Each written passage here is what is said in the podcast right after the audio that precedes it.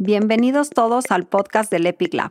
El Epic Lab es el centro de creatividad, innovación y emprendimiento del ITAM. Nuestra misión es formar agentes de cambio que se conviertan en los futuros emprendedores que transformen al mundo. Sí, al mundo. En este espacio te acercamos a las personas que están diseñando, cambiando y desafiando al ecosistema emprendedor en México y Latinoamérica. Podcast del Epic Lab. Bueno, pues muchísimas gracias a todos por conectarse a la sexta plática de la serie Wake Up organizada por el Epic Lab. Eh, para los que no lo conozcan, el Epic Lab es el Centro de Creatividad, Innovación y Emprendimiento del ITAM y la misión del centro es fomentar la vocación emprendedora y formar agentes de cambio que se conviertan en los futuros emprendedores que transformen al mundo. Y a través de estas pláticas queremos que empiecen su día despertando su interés en temas que hoy pues más que nunca son cruciales para emprender e innovar en un mundo tan cambiante. Y hoy vamos a platicar de inteligencia artificial.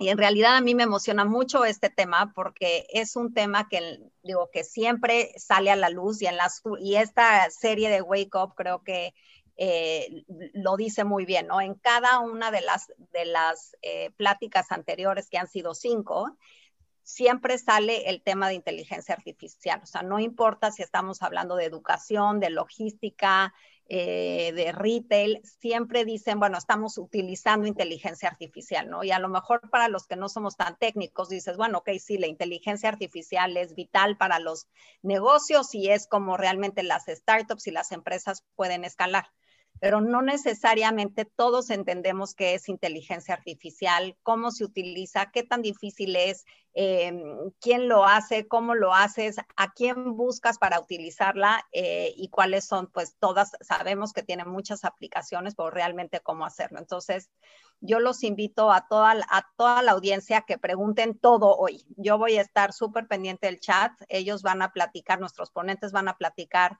eh, un, rato y después eh, les vamos a hacer todas las preguntas que, tengan ustedes sobre este tema. Y la verdad es que hoy contamos con un super panel. Eh, tenemos a Vera Makarov.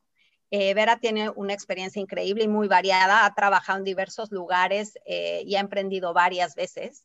trabajó en Bain como consultora, en el fondo Ignea Capital, eh, también fue investment manager en Bamboo Finance en Ginebra, Suiza, y en 2013 cofundó y fue CEO de Carmundi.com, una plataforma para clasificar autos. También fue CEO de la Moody, la plataforma líder de clasificación de real estate en Latinoamérica, y en 2015 fue CEO de Food Panda México, un marketplace de food delivery que está activo en 40 países.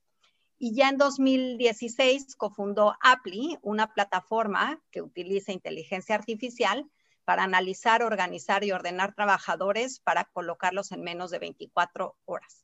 Apply eh, fue reconocida en el tercer lugar en Fast Companies Most Innovative Companies en Latinoamérica y ganó el New Venture, eh, la competencia New Venture de Harvard Business School. Eh, y bueno, tiene un MBA de Harvard, un másters en Historia del Arte por la Universidad de Cambridge y una licenciatura en Estudios Sociales también por Harvard. Entonces, bienvenida, Vera, nos da muchísimo gusto tenerte aquí. Eh, y sigo con Manuel Aragonés. Manuel empezó su carrera como consultor en De la Calle Madrazo y Mancera, donde desarrollaba e implementaba modelos macroeconómicos para predecir la economía de México. Eh, posterior fue director de iniciativas estratégicas en el Infonavit, donde desarrolló e implementó el primer Censo Nacional de Vivienda. Y desde 2016 es CEO de Deep Dive, una consultora de ciencia de datos que tiene un equipo muy, muy grande, eh, como de 50 científicos de datos, analistas e ingenieros de datos. Tiene una maestría en política pública por la Universidad de Chicago y es exalumno del ITAM, muy contentos por eso, licenciado en Economía y Ciencia Política. Muchísimas gracias a los dos por, participar. Y la verdad es que por ser el tema eh, de inteligencia artificial, me encantaría que los dos se presenten al, iniciar y un poquito los dos nos platiquen qué hace Deep Dive, qué hace Apply y luego ya los dejo con sus preguntas. Manuel, te cedo el micrófono, yo apago mi cámara para después eh, volverme a incorporar con las preguntas del público. Mil gracias. De nada, gracias Daniela, este, gracias a todos los que están aquí por conectarse tan temprano.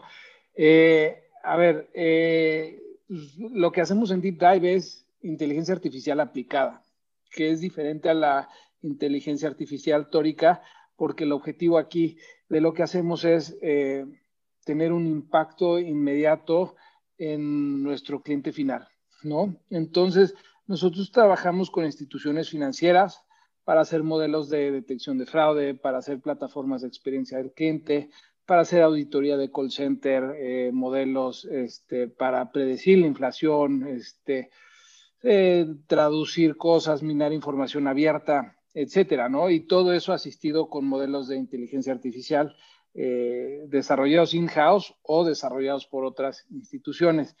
También tenemos un fuerte componente social. Tratamos de que el 30% de las iniciativas que hace Deep Dive, y por eso yo estudié políticas públicas, porque quería este, mejorar a este país, y, después me di cuenta que desde el sector privado se puede hacer. Entonces lo que hacemos y tratamos de hacer es eh, hacer partnerships con gobiernos ah, locales, estatales y federales para ayudarles en proyectos de ciencia de datos, ¿no? Se llevan a cabo eh, SWAT teams con ingenieros de datos, científicos de datos, analistas, y les ayudamos a resolver este, un problema en específico, ¿no? Ese es un poco lo que hace Deep Dive y este, le cedo la palabra a Vera, este, si quieren al rato les platico cómo llegué a eso, que fue un camino ahí medio raro. Gracias. Muchas gracias, Manuel, y muchas gracias a todos por esta oportunidad. Apli también hace inteligencia artificial aplicada, igual que Manuel. Nosotros aplicamos la inteligencia artificial para ayudar a las personas a encontrar trabajos y mejores trabajos. mi, como, como bien hablaba Daniela, mi experiencia anterior fue en marketplaces, donde estábamos utilizando tecnología para conectar personas pues con su cena, su comida, su transporte, su próxima casa, su, su, próximo departamento.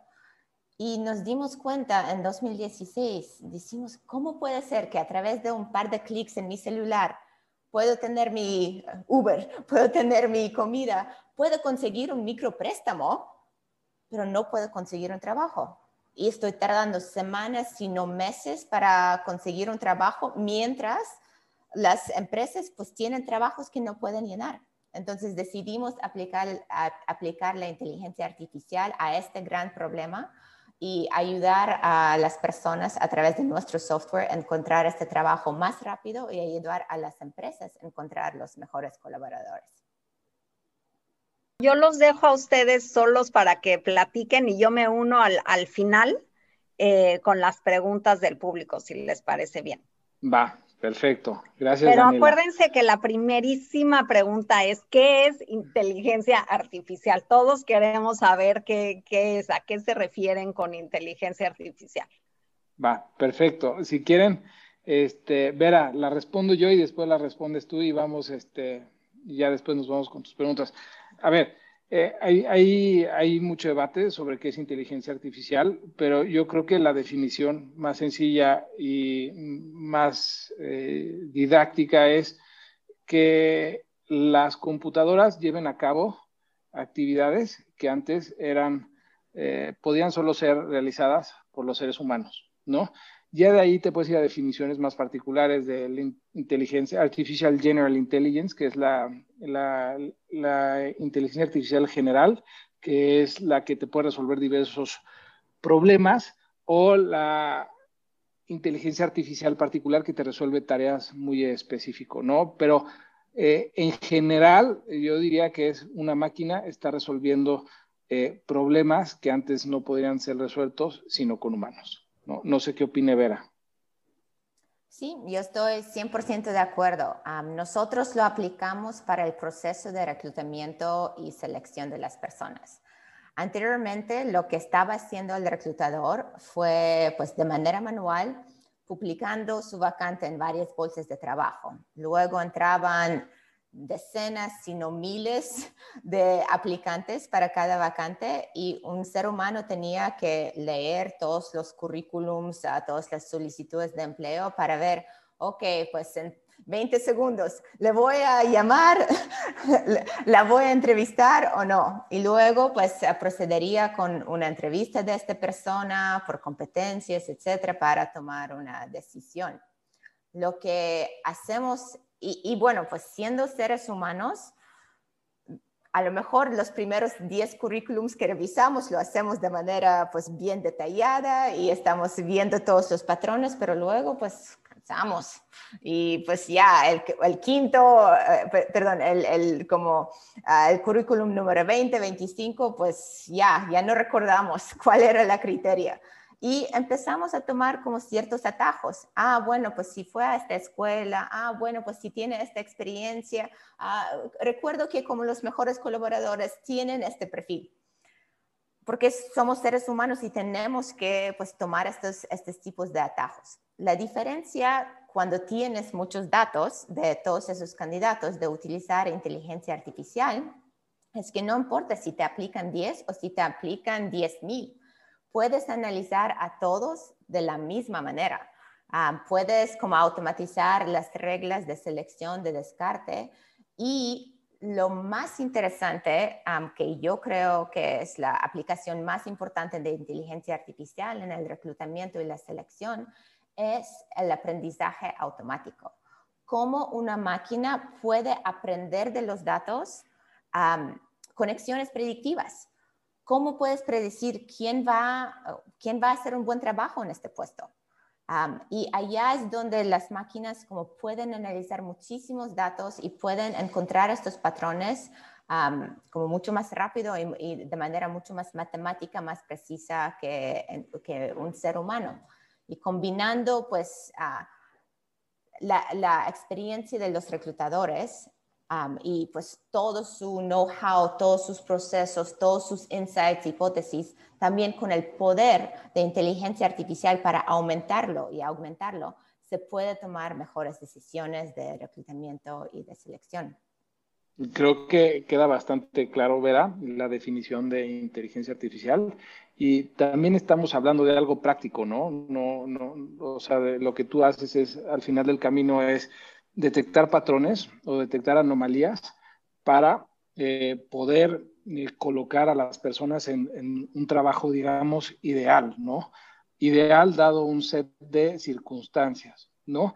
Eh, y está increíble, ¿no? La gente a veces cree que hacer inteligencia artificial, pues, es relativamente fácil, es bajar Python y abrir Scikit-Learn o algún OpenCV, TensorFlow, lo que sea, de estos frameworks y correrlo, ¿no? Pero, o sea, yo me imagino que has enfrentado muchísimos retos, sobre todo de datos. Ya hablaste de datos, de como si fuera algo sencillo. ¿Me podrías platicar más a fondo cómo ha sido este proceso de ir generando esta base de datos tan grande que te ha permitido eh, tener un modelo que ha beneficiado a distintos clientes en distintos sectores?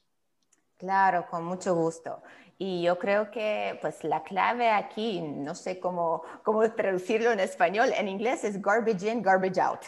Entonces, si alimentas tu modelo con datos que, están sesgados, que están malos, que, que, que, no deben de ser, pues entonces el modelo aprende sobre estos datos y pues te da los resultados que no quieres por allá, pues tenemos la famosa historia de lo que pasó en 2014, ah, cuando Amazon, pues con todos los recursos del mundo y con, todos los ingenieros uh, como brillantes, hizo un modelo que alimentó con datos equivocados y este modelo, pues básicamente discriminaba contra mujeres, porque dijeron, mira, voy a alimentar este modelo con todos mis mejores ingenieros de Amazon.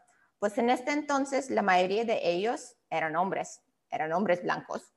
Y pues fue el dataset que utilizaron. Entonces, pues aquí son miles y miles y miles y miles de currículums de hombres, pues que van a ciertas universidades, que tienen ciertas carreras, que utilizan ciertas palabras más que, por ejemplo, las mujeres, como tipo impactar, liderar, como ah, hacer un, gran cambio. Pues, y el modelo, claro, empieza a aprender sobre estos, eh, sobre estos datos y el factor principal que encuentra como para ser un ingeniero en Amazon es que debes de ser un hombre blanco. Entonces, allá es donde el como el modelo fue, hizo lo que debió haber hecho, pues encontró el patrón principal. Pero lo que no hicieron los seres humanos es como pensar en cómo estructurar este, como en cómo estructurar este proyecto. ¿Qué tipo de datos vamos a utilizar para alimentarlo? ¿Cómo vamos a auditar este algoritmo para asegurar que de verdad nos está trayendo pues, los resultados que queremos y que no hay sesgos? Entonces, en, mi opinión, pues la inteligencia artificial no puede existir sin esta capa de, auditoría, sin esta capa de, pensamiento, de pues qué queremos, uh, cómo, queremos construir esta base de datos para asegurar que el modelo que tengamos pues nos dé los resultados que, que queremos tener. Y te adelantaste a mi siguiente pregunta, este, o sea, porque estamos hablando ya de los sesgos, ¿no? Y el sesgo creo que es algo que en el ITAM eh, nos lo enseñan eh, desde las primeras clases, ¿no? Que si tú eh, tienes una muestra sesgada, ¿no? Todo lo que vas a estimar va a estar eh, sobreestimado o subestimado, ¿no? Entonces, eh, pues hay que ser muy cuidadoso porque muchos de estos modelos tienen repercusiones importantes sobre la vida de las personas, ¿no? Y, donde está Vera es particularmente importante, ¿no? O sea, un algoritmo puede determinar si tú eres, eh, digamos, por decirlo así, digno de un trabajo o no, o si estás capacitado o no. Y a veces eh, es difícil para la máquina, ¿no? Eh, emitir ese juicio por un humano, ¿no? Entonces la responsabilidad es enorme. Ahí creo que también habría que platicar de, de o sea, este caso lo, lo, platica mucho una investigadora que se llama Vivienne Ming, ¿no? Que iba a trabajar justo para Amazon para hacer todo el recruiting, ¿no? Y por algo no la contratan y se va y funda una empresa este, igual que tú, ¿no? Y lo interesante de ella es que eh, ella encontró que mucho, o sea, uno, encontró lo mismo, ¿no? Que el sesgo puede tener un impacto sobre minorías, ¿no? Pero sobre todo detectó que resilience y problem solving eran características muy importantes para que las personas tuvieran éxito laboralmente, ¿no? Y esto creo que lo hemos platicado tú y yo, Vera, eh, pero no, o sea, ¿es eso o hay más datos o depende? O sea, ¿me podrías platicar más a fondo qué es lo que determina o qué es determinante eh, para que una persona tenga éxito laboralmente? Claro, yo creo que pues aún más de nombrar ciertas como características o habilidades blandas ah, o duras, lo que um, Vivien estaba intentando expresar es que muchas veces lo que significa, pues, lo que nos causa tener un, gran desempeño en el trabajo o pues algo que como nos hace, causar como un fracaso no es algo que necesariamente tú tienes como en este momento como algo que, está en tu currículum. No es algo escrito, no es necesariamente tu experiencia previa, no es necesariamente incluso pues tu capacidad hoy en día, pero ¿cómo piensas? ¿Cómo reaccionas? ¿Cuál es tu potencial? Y si no tienes datos como así, vas a seguir tomando los mismos atajos que pues siempre han tomado como en, el proceso de reclutamiento y selección. Tienes esta escolaridad, tienes esta experiencia, pues si no, básicamente descartado. Como no hay manera de encontrar estos diamantes en bruto que sí tienen todo el potencial de convertirse en tu empleado estrella. algo que hacemos dentro de Apple justo para combatir este tipo de prejuicio es incorporamos varias, varias evaluaciones de, rasgos de personalidad, de competencias blandas, de competencias duras, justo para medir pues, el, perfil entero de una persona y no solamente pues sus últimos dos o tres años de, trabajo y su escolaridad. Y de esta manera podemos encontrar estos diamantes en bruto.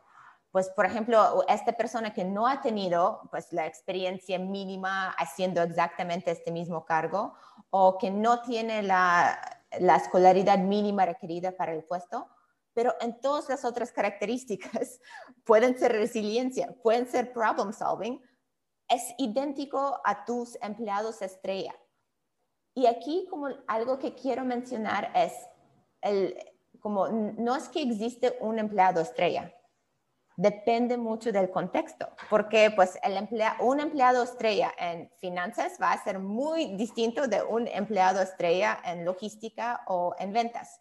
Van a tener combinaciones distintas de habilidades, de rasgos de personalidad, etcétera. Entonces, lo que siempre hacemos con nuestros clientes es optimizamos los algoritmos para la, posición en concreto y también compara la empresa y la cultura de la empresa. Hemos encontrado patrones como impresionantes donde hemos visto que pues la misma vacante, promotor ah, de ventas, ah, como ah, la misma vacante comercial, tiene un, como un blueprint, un ADN completamente distinto dependiendo de la empresa. En una empresa, el promotor, el comercial estrella que gana como las mayores comisiones son pues los ah, lobos solitarios, los tanques alemanes que tienen una meta y que, que, van por allá y no importa quién está en el camino, no trabajan bien en equipo, pero bueno, siempre llegan a su meta de, de ventas.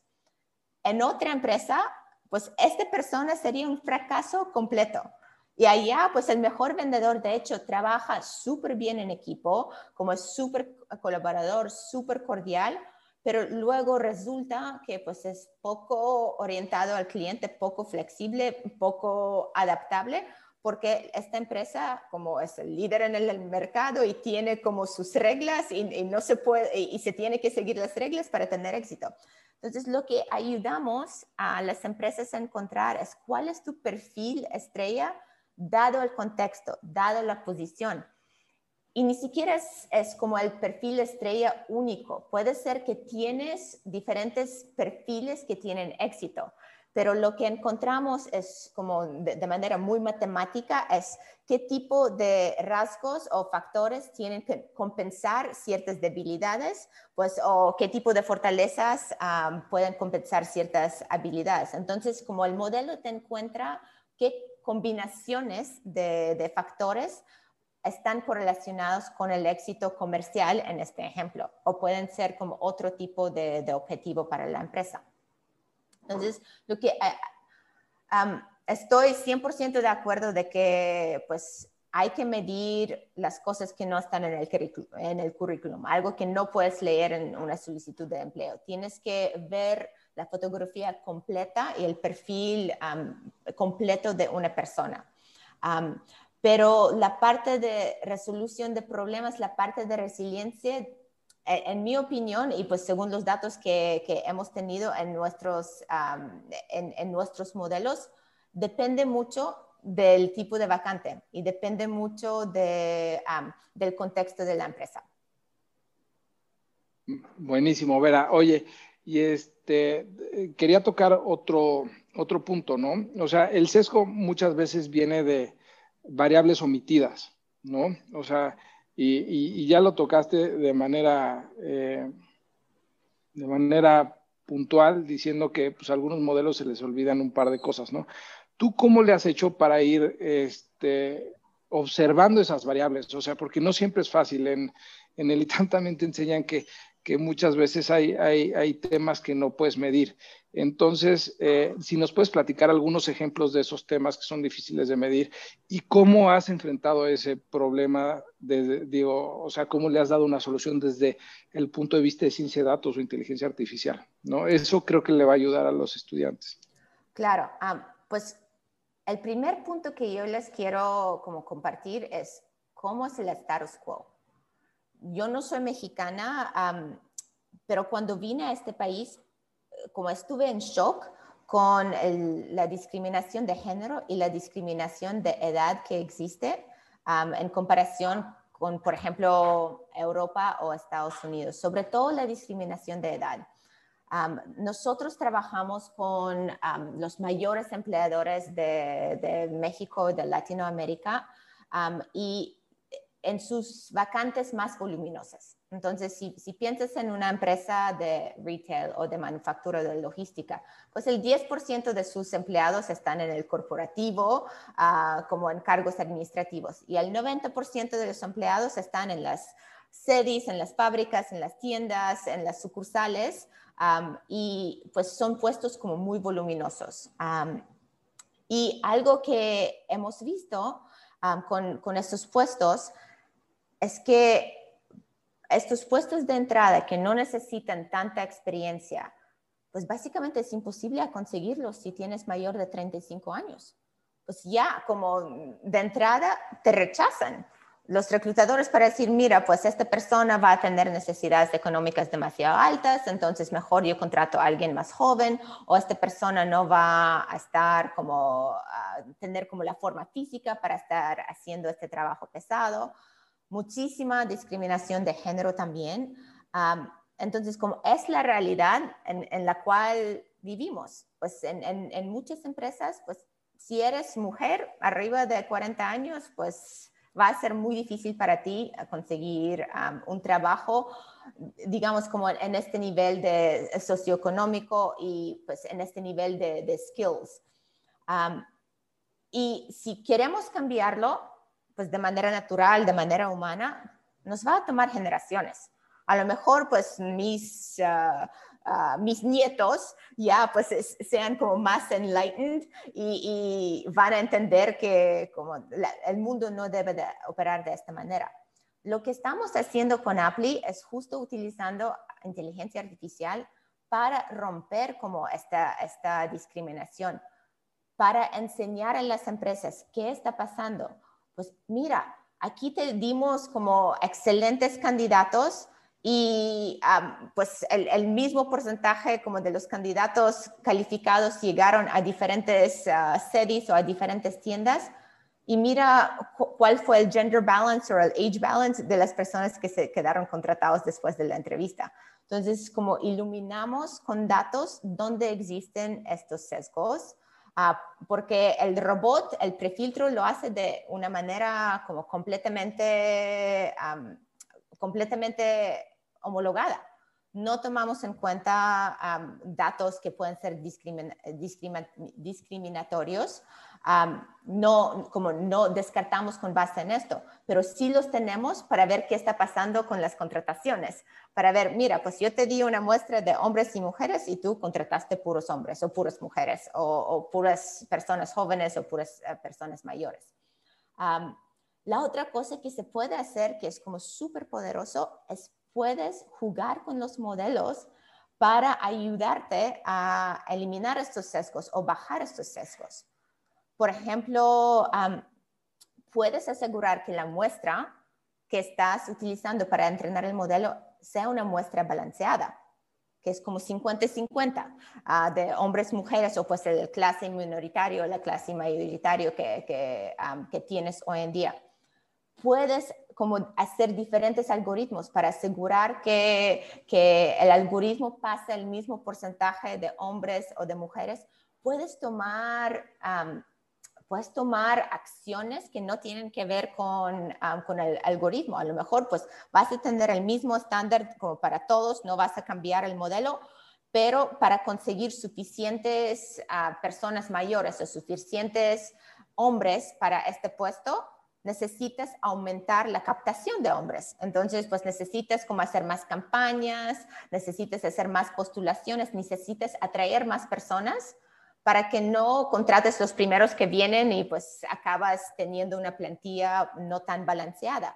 Entonces, con, estos datos y con los modelos, como te, ayuda a evitar estos sesgos. Y ahí es donde viene la parte muy, muy importante, la, parte humana de cómo los, cómo construyes los modelos, qué factores como uh, pienses que son importantes para optimizar, cómo controlas por, uh, por esos sesgos, cómo los auditas para llegar a los objetivos que tienes para la empresa.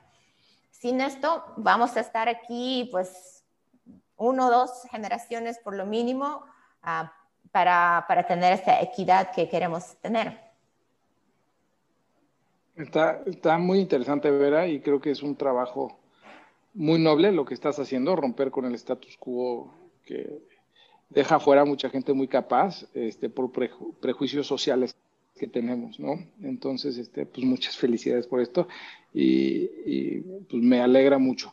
Eh, a ver, volviendo un poquito al tema de, de inteligencia artificial, y, este, y ya no, no, solamente platicarte sobre Apple, pero tú en general, ¿qué has visto que la inteligencia artificial hace mejor este, que los humanos? ¿no? O sea, ¿dónde has encontrado un patrón común de los casos de éxito en temas de machine learning, AI, este, ciencia de datos? Pues sin ninguna duda, um, AI y Machine Learning es mucho más uh, rápido, poderoso en procesar como muchísimos datos y encontrar patrones que pues nuestra cabeza como seres humanos como no podemos procesar tantos datos. Luego como buscamos los patrones como más obvios, uh, creamos como reglas, como atajos y pues no vemos como estos patrones como menos obvios y por supuestísimo, pues a lo mejor dices que esto debe de tener una correlación positiva, esta una correlación negativa, pero no hay manera que calculamos los pesos y si, por ejemplo, los datos cambian, no hay manera que como nosotros cambiamos el algoritmo. Todo esto hace la inteligencia artificial mucho más, de manera mucho más eficiente, mucho más rápido, procesa estos datos, cambia los algoritmos según reciba más, más datos y, y, pues puede encontrar estos patrones que inicialmente pues no habíamos encontrado, pero ya que lo encuentras, ya que lo presentas como al equipo de reclutamiento, a los supervisores de estos puestos, ya se dan cuenta, sí, claro, ahora entiendo, ah, porque sí va como muy con nuestra cultura, con nuestros procesos, pues, pero yo nunca he encontrado como alguien de de reclutamiento que a propósito va a buscar una persona que es baja en orientación al cliente para un rol comercial. pues no, existe. Pero ya que lo explicas, ya que, ya que lo pones en contexto, pues ya se dan cuenta que esta posición y en, en concreto, allá como es, es mejor tener alguien un poco más rutinario, un poco más seguidor de las reglas, no tan creativo. Claro, no, muy bien, Vera. Entonces, nada más para resumir un poco lo que acabas de decir es, eh, los procesos que mejoras en las máquinas son aquellos en los que se requiere procesos, digamos, repetitivos, ¿no? En donde hay un flujo importante de información, ¿no? Y, este, y para ello se utilizan distintas técnicas, ¿no? Y ahí me gustaría eh, preguntarte qué técnicas de inteligencia artificial están ustedes utilizando en Appli. Lo que puedas decir, yo me imagino que hay modelos propietarios, etcétera, pero si nos puedes platicar, o sea, si utilizan, por, ejemplo, visión por computadora, ¿para qué? ¿No? O procesamiento de lenguaje natural, eh, ¿para qué? ¿No? Y un ejemplo para que este, a los que se encuentran aquí puedan eh, imaginarse y ponerse en tus zapatos y también tratar de dar soluciones eh, con esas mismas herramientas ¿no? que se pueden implementar en distintos sectores. Claro, con mucho gusto. utilizamos diferentes técnicas de inteligencia artificial en Appli. Les voy a explicar todos y como darles un ejemplo muy concreto de todos y luego les voy a decir cuál pensamos que es como el más importante o el, más poderoso. la primera, y pues hay como hay, cuestiones de si realmente es una inteligencia artificial o no, pero es una inteligencia artificial muy básica, basada como que se llama Expert Systems, donde básicamente la inteligencia artificial automatiza las mismas decisiones que toma un ser humano. Entonces, si pues es una vacante operativa y la tenemos que postular en Indeed y en CompuTrabajo y pues en, ah, Facebook Jobs, pues entonces es una decisión y luego pues automatizamos las publicaciones. Y tenemos que siempre preguntar como por ah, el nombre, el CURP, el domicilio, etcétera, y como su experiencia previa.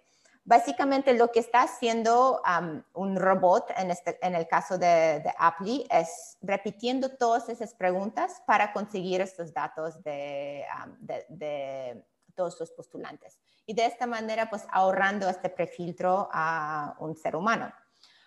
y allá pues, se puede programar reglas como muy básicas. Si vives como a 20 kilómetros del lugar, pues entonces ya calificas por distancia. Si vives más de 20 kilómetros del lugar de trabajo, pues va a ser demasiado difícil para ti para llegar al trabajo y pues no vas a calificar para esta vacante. La segunda técnica que utilizamos um, es Natural Language Processing. Allá es donde a través de lo que escribe el candidato en el chatbot, nosotros como reconocemos uh, como, y entendemos lo que está escribiendo el candidato. Por ejemplo, pues si pone prepa trunca, que sabemos que es una preparatoria que no está completada.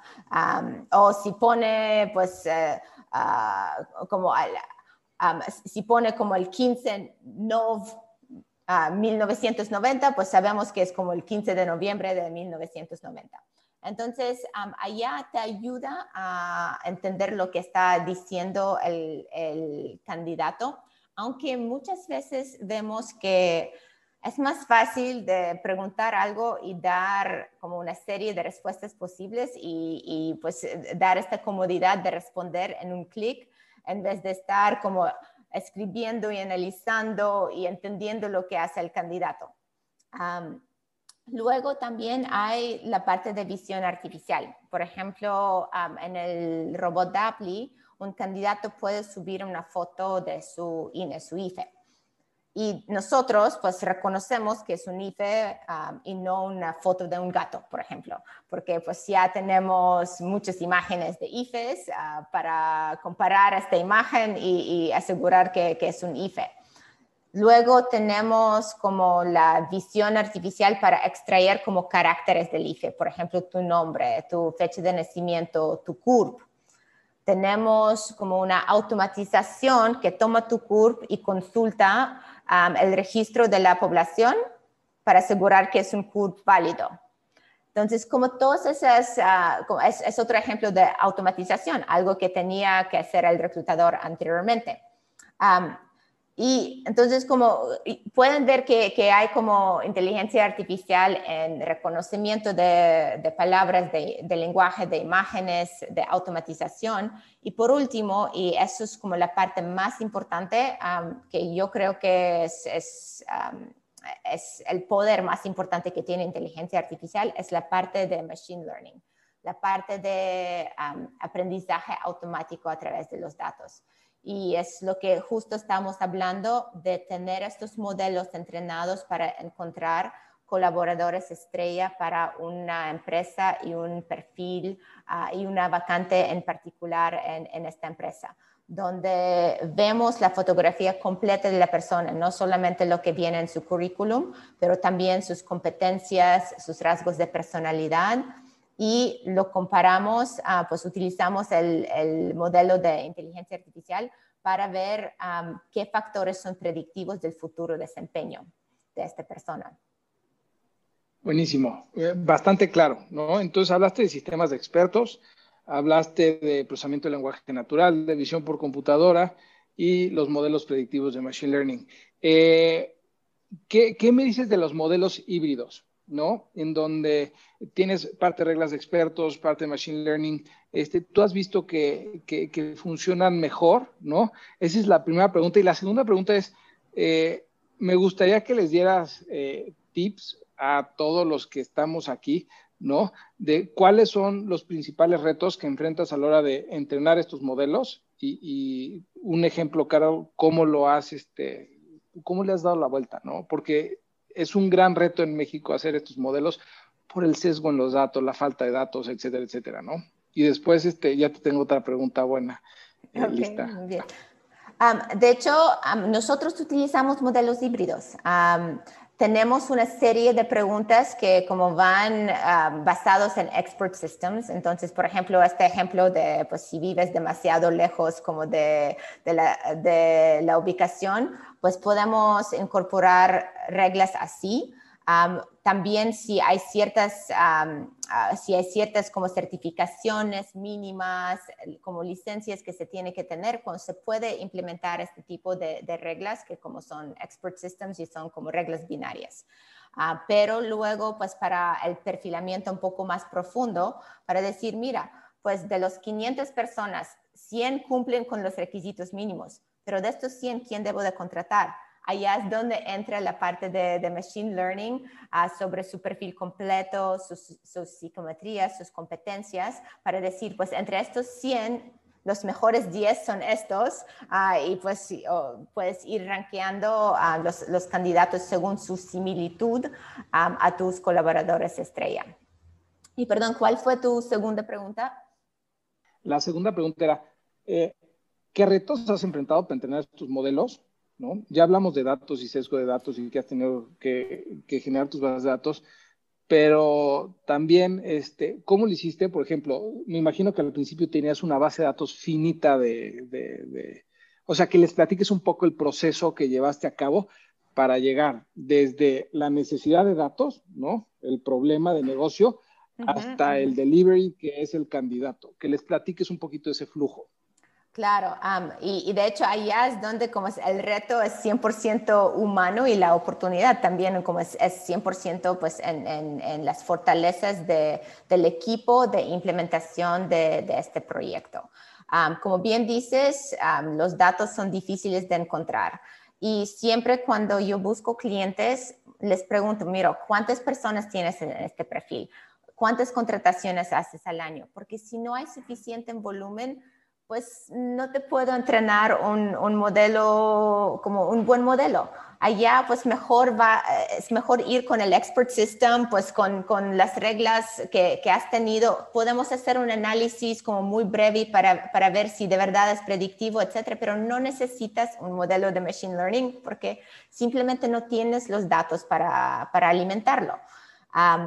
si existen los datos, entonces el reto es distinto. El reto es cómo conseguirlos y luego cómo asegurar que, no estás entrenando el modelo con sesgos. Y allá es donde necesitamos tener como un proyecto y tener como un buen project manager para este proyecto.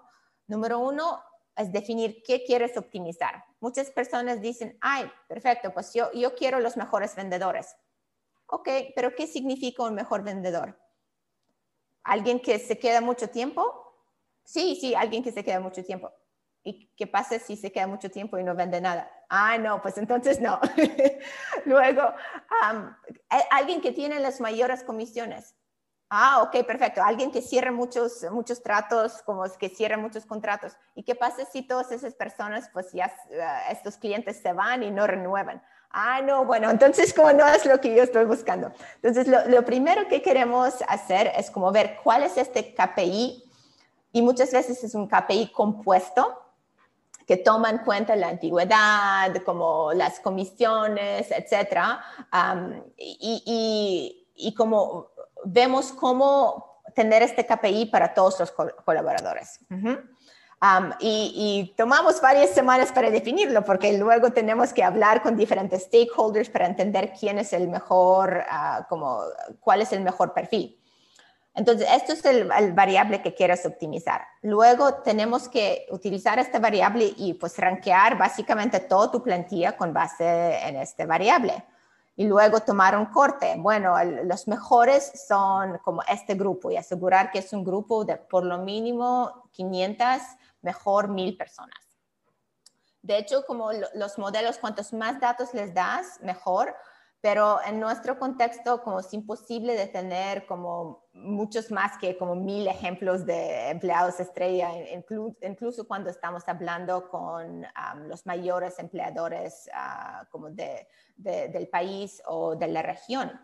Entonces, allá nosotros utilizamos una especie de algoritmos que se llama CatBoost, lo que hace es, es mejor para hacer predicciones con no pocos datos, pero como una, una muestra mediana no necesitas como 10 mil o por ahí como ah, datos para entrenarlo, pero con 500, un, 1000 se puede entrenar como un buen modelo. Lo que hace es básicamente construye diferentes árboles de decisión y toma como un promedio ponderado de, de, los resultados de, este, de estos árboles de decisión.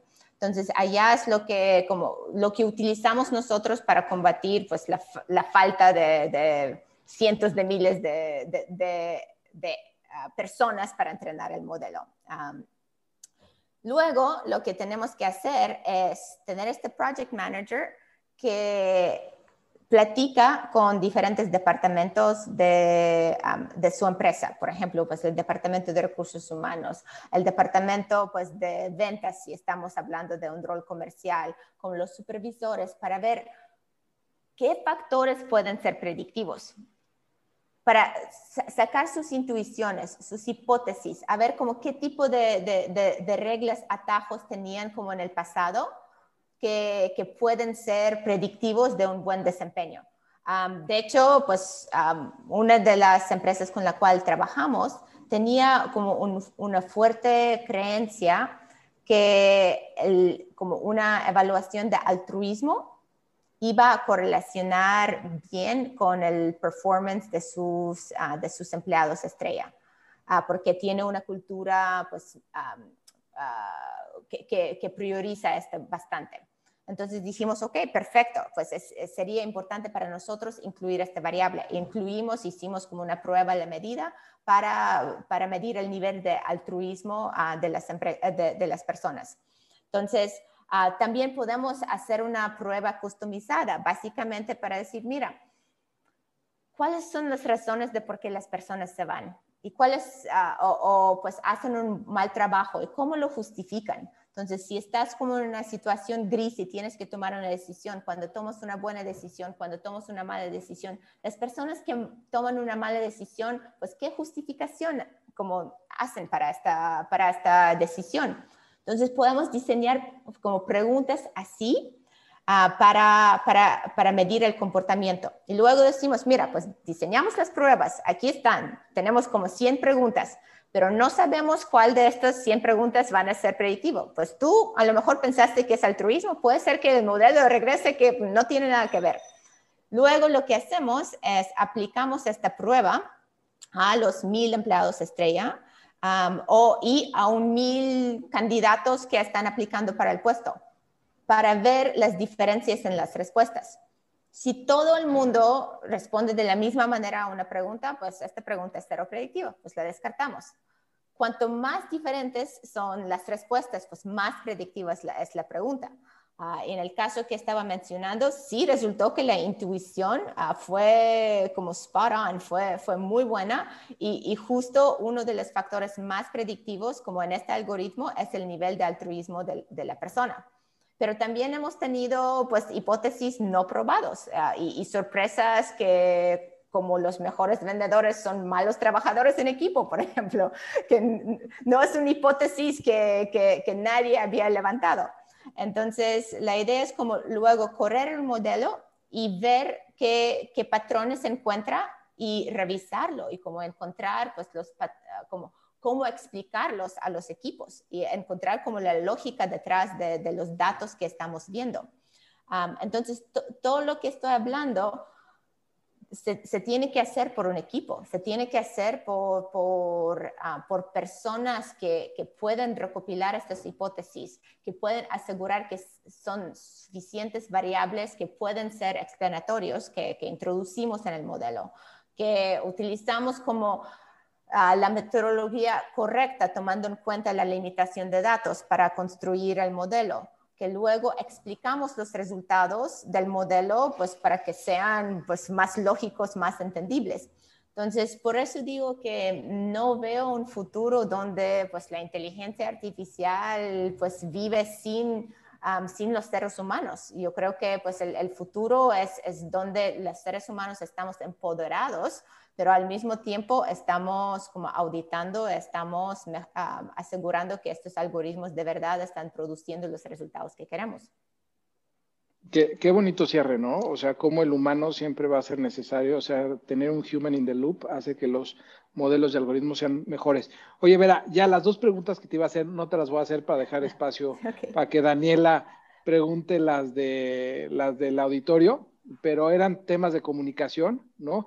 Y temas de AI y KPIs, etcétera. Pero bueno, ojalá y se pueda repetir algo de esto para seguir platicando, es muy extenso. Gracias.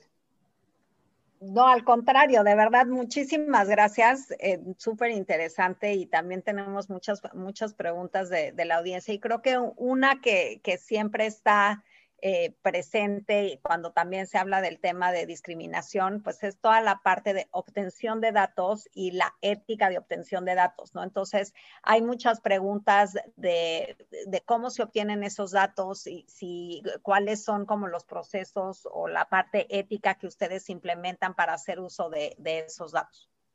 Claro, bueno, pues no solamente la parte como ética, ética y legal, ¿no? Es legal, exacto. Entonces, nosotros tenemos que cumplir no solamente con la ley de protección de datos personales en México, pero también con GDPR en Europa, con CCPA en los Estados Unidos.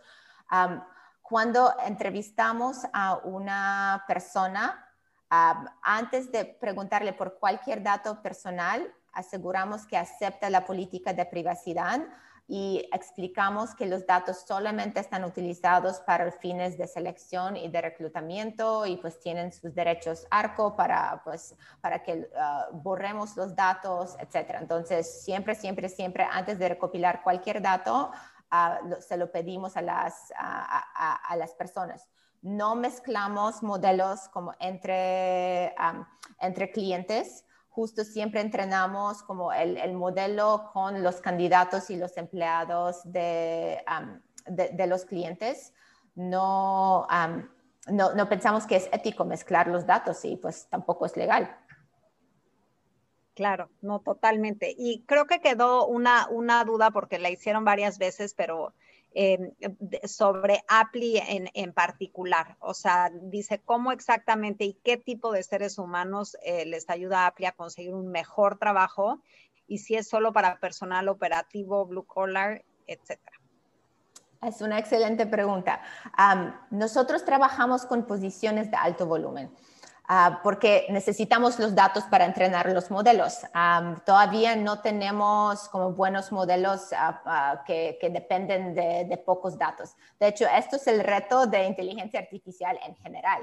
Cómo aprender con pocos datos. Allá los seres humanos somos mucho mejores, como con cinco ejemplos de, o fotos de un perro, pues ya un bebé sabe que es un perro es algo que tomaría pues miles de imágenes ah, para, para, un modelo de inteligencia artificial. Entonces, como es el gran reto para inteligencia artificial en general, en aprender con pocos datos. Entonces, nosotros enfocamos en empresas que tienen un gran volumen de, de empleados y un gran volumen de, de, contrataciones. En general, tienen que ser, suelen ser roles operativos blue collar.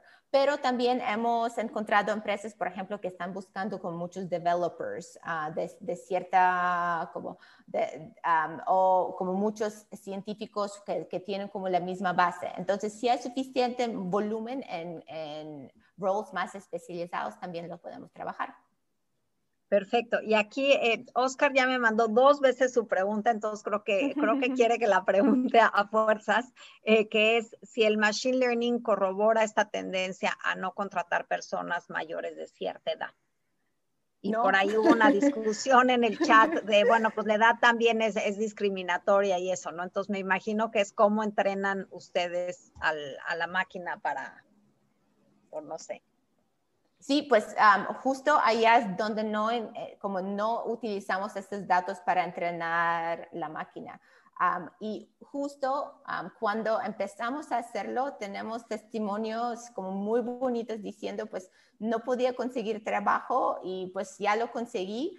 y muchas veces vemos que las personas mayores de edad pues duran más tiempo, no rotan tanto, ah, porque pues no tienen tantas oportunidades ah, laborales. Entonces, para muchas vacantes son, son mejores en términos de, de antigüedad. Buenísimo. Y me voy a ir a una pregunta para, para Manuel, eh, que también aquí me hicieron. Eh, si nos pudieras, digo, tenemos básicamente tres minutos y medio, eh, pero hablar de algún ejemplo práctico en que Deep Dive haya proporcionado a sus clientes, qué empresas son las que se benefician más de tus servicios y por qué contratar a alguien como Deep Dive y no hacerlo internamente dentro de una empresa. Está imposible, Daniela, pero a ver, va rápido. Este, eh, mi proyecto favorito es el que ayudamos a la Comisión Ejecutiva de Atención a Víctimas a minar todos los expedientes de desaparecidos. Entonces, con procesamiento de lenguaje natural, eh, extrajimos quiénes eran las autoridades presentes durante la desaparición, si están involucradas, eh, también las características de las personas, una serie de datos, ¿no? Igual que verá eh, estructuramos la información, de ahí hicimos un modelo y detectamos ciertas anomalías. ¿no? Ese es mi proyecto favorito. Y este, otros proyectos tenemos con, o sea, trabajamos con Aforo 21 Banorte, con Seguros Banorte, con, hemos trabajado con AXA, con sector financiero muchísimo, con procesar, con, con empresas muy grandes que también requieren muchos datos, ¿no? Eh, les ayudamos para Robotic Process Automation, para modelos eh, segmentados, etcétera, ¿no? Ese es un poco con quienes trabajamos, que son empresas muy grandes. ¿Y por qué contratar a Deep Dive y no hacerlo interno? Yo creo que también eh, lo mejor es un modelo híbrido, ¿no? En una empresa grande debes de tener tus científicos de datos, pero hay prioridades, ¿no? Y, y, un equipo científico de datos, los recursos humanos son muy escasos. Entonces, si quieres tener alto impacto, eh, necesitas tener el tuyo interno que se dedique al core, ¿no? Y después lo que tú no puedas resolver, se lo puedes pasar a una empresa de ciencia de datos. También te puede ayudar a jumpstartear tu, área de ciencia de datos. Hay mucha rotación, ¿no? Entonces, cuando contratas una empresa de ciencia de datos, esa empresa absorbe la rotación. No te estoy diciendo que no haya rotación dentro de Deep pero tenemos más personas. Entonces, eh, muchos de los problemas, eh, te pongo un dato, el 92% de los eh, proyectos de Machine Learning no concluyen, ¿no? 95% de ellos no llegan a producción. Entonces, ¿por qué contratar a una empresa? Pues porque son expertos en llevarlos a producción. Nosotros todos los proyectos que hacemos los llevamos a producción, ¿no? Este, pues es 5% contra 100% y te ahorras tiempo, el time to market etcétera. ¿Cuál era otra pregunta, Daniela, que ya... Este, creo que, creo que contestaste todas y ya en los últimos dos minutos una pregunta para los dos. Eh, si tienen, eh, si alguien quiere aprender más sobre inteligencia artificial, ¿qué libros o cursos les recomendarían a la audiencia? Uy, esa es muy amplia también. Vera, no sé si quieres responderle. Adelante. A ver, eh, yo, les, les, voy a platicar rapidísimo. Yo salí de economista y politólogo, no tenía idea de programación, o sea, del ITAM sales con Stata, ya ha cambiado, ya ha mejorado muchísimo, pero yo lo que hice en la maestría fue, metí el curso de Harvard CS50X, de ahí metí una materia muy complicada en el departamento de Computer Science y así metí muchas materias, ¿no? Regresé, metí una materia en la maestría de ciencia de datos de arquitectura a gran escala de datos y el resto lo he aprendido a trancazos, ¿no? O sea, esto, si quieres aprender Machine Learning, ciencia de datos, tienes que aprender de datos. O sea, lo que dice Vera es, son problemas de datos, de muchos datos. Si no sabes generar datos, si no sabes transformar datos, si no sabes entender los datos y ser creativo, o sea, cualquier persona puede agarrar un framework y correrlo, ¿no? Pero cuando digo framework son estas herramientas que están en Python, que están en R, que están, que te ayudan a resolver o a modelar, ¿no? Pero si no sabes hacer todo lo demás, jamás vas a poder poner esto en producción, ¿no? Eh, en Deep Dive nosotros, este, cuando tenemos a interns, les ponemos a hacer el curso de Harvard CS50X y después les ponemos proyectitos. Si alguien está interesado, felices de la vida, escríbanme este, y es gratis, ¿no? Y ahí tenemos libros, o sea, y dependen de los intereses. Gracias, Daniela. Buenísimo, pues muchísimas gracias a los dos. La verdad es que para variar se nos acabó el tiempo y, como decía Manuel, pues esto da para muchísimas horas, eh, pero les agradecemos muchísimo haber participado, aprendimos mucho y, esperemos volverlos a tener por acá en el futuro cercano. Muchas gracias, Daniela. Vera, un gusto. Gracias, Igualmente, muchas gracias. Gracias Muchas por gracias. Muchas gracias por escuchar el podcast del Epic Lab. No dejes de escuchar el siguiente episodio y entérate de nuestras iniciativas y programas de emprendimiento en nuestra página www.epiclab.itam.mx y encuéntranos en nuestras redes Twitter, Instagram, Facebook y LinkedIn como Epic Lab Itam. Hasta la próxima.